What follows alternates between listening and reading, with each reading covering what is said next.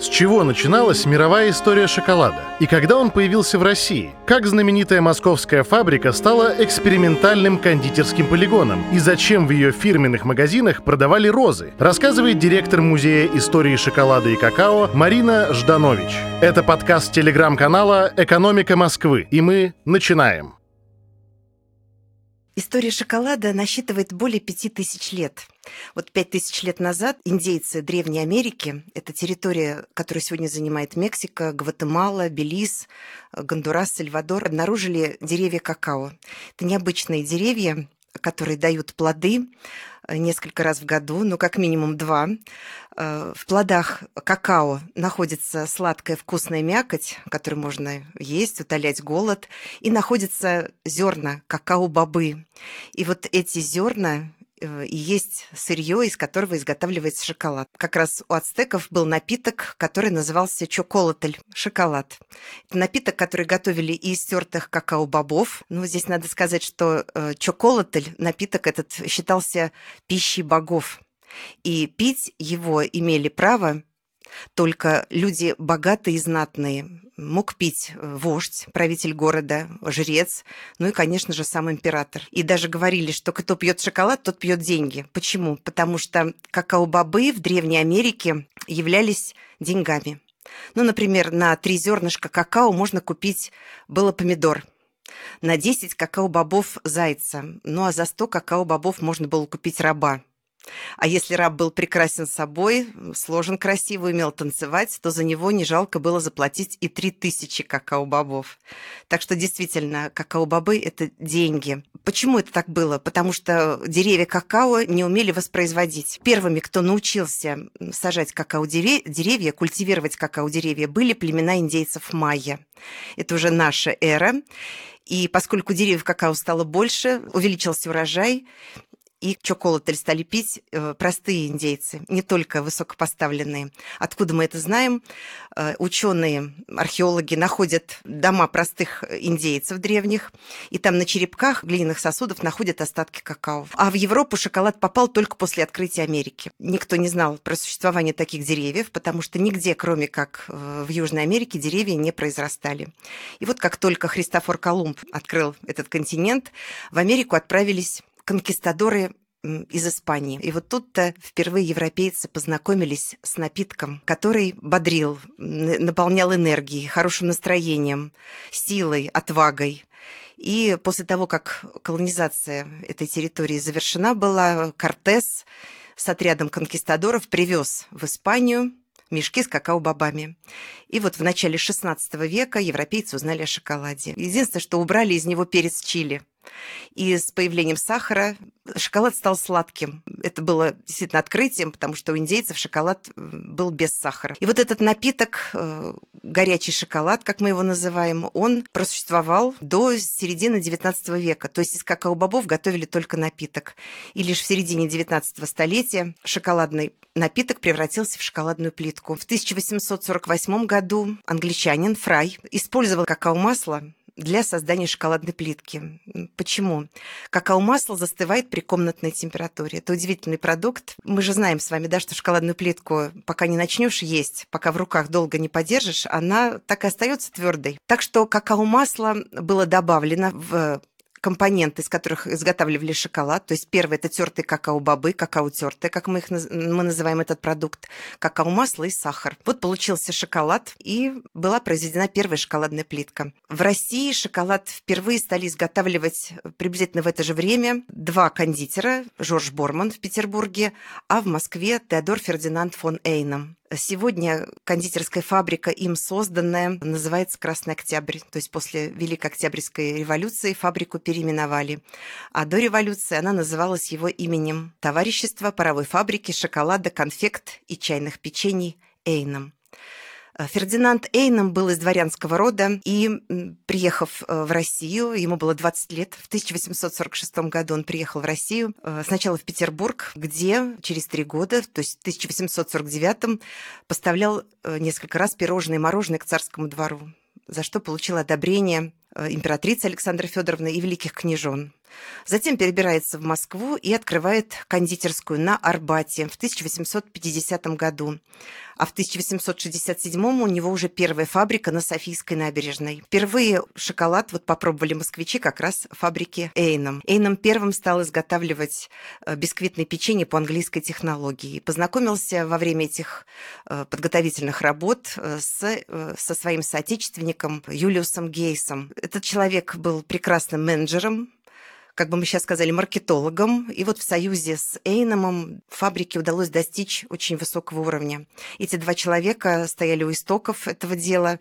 Была прекрасная маркетинговая политика. Ну, например, э, был штат коми-вояжеров учрежден. Ездили коми-вояжеры с альбомом, в котором были изображения коробок верхних частей коробок э, с прекрасными девушками, с фотографиями, с открытками. И люди могли выбрать то, что они хотели бы приобрести. В каждую, например, коробочку с конфетами или в каждую шоколадку вкладывали открытку. Э, и вытащив эту открытку, покупатель понимал, что э, она не одна, это часть коллекции. То есть нужно собрать, допустим, 14 штук. И если покупатель собирал все 14 открыток, получал сладкий подарок.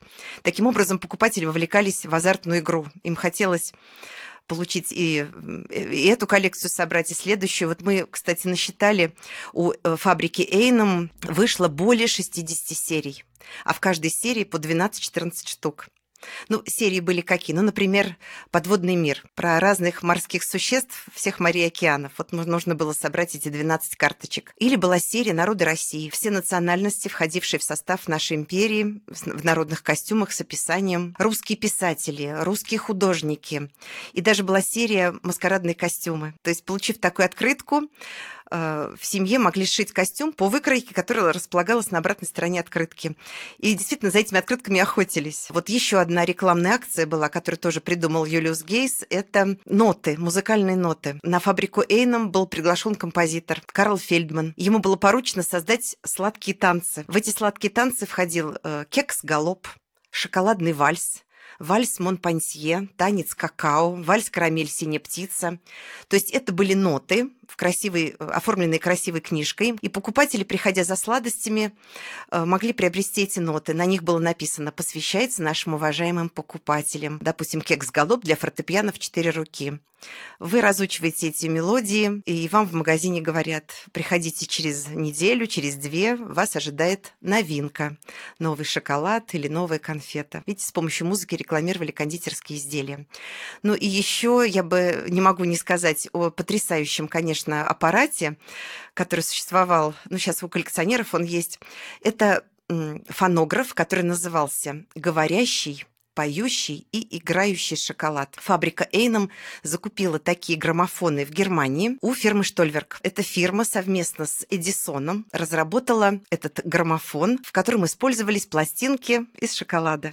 На эти шоколадные маленькие пластиночки записывали детские песенки, ну, например, колыбельные песни, или звуки, ну, например, как э, кудахчет курочка или как мяукает котенок, веселые танцы и дети проигрывали эту пластиночку раза два, дорожки стирались, эту шоколадную пластинку можно было съесть. Стоило это дорого, более 25 рублей за граммофон с пластинками. Но это несколько лет продавалось в Москве в рекламе того времени, это очень активно освещалось. Интересно еще рекламный ход, который использовала фабрика Эйном, это изготовление открыток под названием «Москва будущего». Э, в начале 20 века один художник, он нарисовал 8 открыток, посвященных Москве, которая будет через 200-300 лет. И вот эти открытки «Москва будущего», фабрики Эйном, почтовые открытки разлетались по всей России. Очень интересный еще был ход э, решили открыть фабрику в Симферополе, в Крыму. Дело в том, что там уже была фабрика, вот в 70-х годах ее открыл Алексей Иванович Абрикосов, конкурент Фердинанда Эйнема, фабрики Эйном. Ныне это кондитерский концерн Бабаевский. И вот э, как только был, узнали о том, что у Абрикосовых есть фабрика в Симферополе, фабрика Эйном решила то же самое. Почему? Потому что свое сырье, свои фрукты, ягоды – это новый ассортимент, это мармелад, пастила, это фрукты в сахаре, фрукты, глазированные шоколадом, это компоты, варенье, сиропы. Это огромный ассортимент. И фабрика Эйном тоже появилась э, в Крыму. И вот Юлиус Гейс как раз предложил вместе с фруктовыми деревьями, ягодными плантациями посадить розы. Розы привлекали, своим ароматом привлекали пчел. Пчелы способствовали опылению, прекрасному опылению плодовых деревьев, э, ягод. И к тому же эти розы возили в Москву для продажи. Ну, представляете, приходите вы в магазин покупать компоты, конфеты, а рядом стоят розы. И написано «Розы, воспитанные в грунте, и розы, воспитанные в горшках. 100 штук разных сортов, там такая-то цена. И, конечно же, такая романтическая, можно сказать, история, она способствует тому, что продажи возросли. Кроме того, говорилось в объявлении, покупайте компоты варенье фабрики Эйном, потому что фрукты, использованные в компотах и вареньях, напоены ароматом роз. И, конечно, хотелось попробовать э, действительно розовый аромат там сливы или яблони. Продажи шли очень активно, очень удачно. И вот эти э, продажи самих цветов, конечно, этому способствовали. Вот такой маркетинг прекрасный. Гейс, Юлиус Гейс э, сменил Фердинанда Эйнема на посту руководителя фабрики. Эйном рано умер в 50 лет. И вот предприятие продолжало носить имя Эйнема, как я уже говорила, до революции. Э, Юлиус Гейс прекрасную социальную политику проводил на предприятии. На фабрике была школа, где учились дети сотрудников. И эти дети пять лет обучались бесплатно. Им предоставляли жилье, одежду, обувь, их кормили. Они получали профессию, э, но с таким условием, что после обучения они оставались работать на этом предприятии. Как развивали молодых специалистов духовно, разносторонне. Для них были кружки открыты, была библиотека, а среди кружков хор, драм-кружок и э, обучение музыке. Удивительно, но вот кондитеры до революции могли учиться играть, не знаю, на скрипке, на пианино. Но, безусловно, это развивало творческие способности, потому что шоколадное дело, кондитерское дело – это большое искусство. И чтобы им овладеть, нужно быть человеком, которому приходит часто вдохновение, э, любовь к своему делу, душа – это обязательная составляющая кондитерского дела. И вот это все развивали на фабрике Эйном. Но кроме того, надо сказать, что за 25 лет работы на предприятии, если не было никаких замечаний по работе, если вдруг человек терял трудоспособность, отработав 25 лет, он получал пожизненную пенсию. Даже такая ходила поговорка, кто пришел на фабрику Эйном работать, тот уйдет отсюда вместе с гробом. То есть был обеспечен работой, заработком до конца жизни. Поэтому приходили сюда целыми династиями, работали, и многие люди продолжали работать на предприятии и после Октябрьской революции. Эйном назвали «Красный Октябрь», но это название как награда, можно сказать, потому что Предприятие было по всем показателям самым передовым э, до революции, да и после продолжало оставаться. Очень высокие показатели были производительности, огромный ассортимент кондитерских изделий. После Октябрьской революции Красный Октябрь, преемник фабрики Эйном, продолжал развивать традиции и, безусловно, самые основные составляющие флагмана кондитерской индустрии – это прекрасное сырье, самое лучшее сырье, какао-бобы, Э, это собственная переработка какао-бобов, это социальная политика, э, очень мудрая и правильная. Ну и, конечно, качество конфет и упаковка. Вот до сих пор э, мы сохраняем эти традиции. Например, в годы Великой Отечественной войны на Красном Октябре производили шоколад кола для летчиков и подводников. В шоколад кола добавляли африканский орех под названием кола. В этом орехи много теобрамина и кофеина. И когда летчик съедает шоколадку, сначала кусочек, потом еще один. В общем-то, следующие два дня он фактически просто не спит. Для чего это было? Нужно, летчики в войну совершали 2-3 вылета за ночь. Это все сопряжено было с очень сильными физическими и моральными перегрузками организма.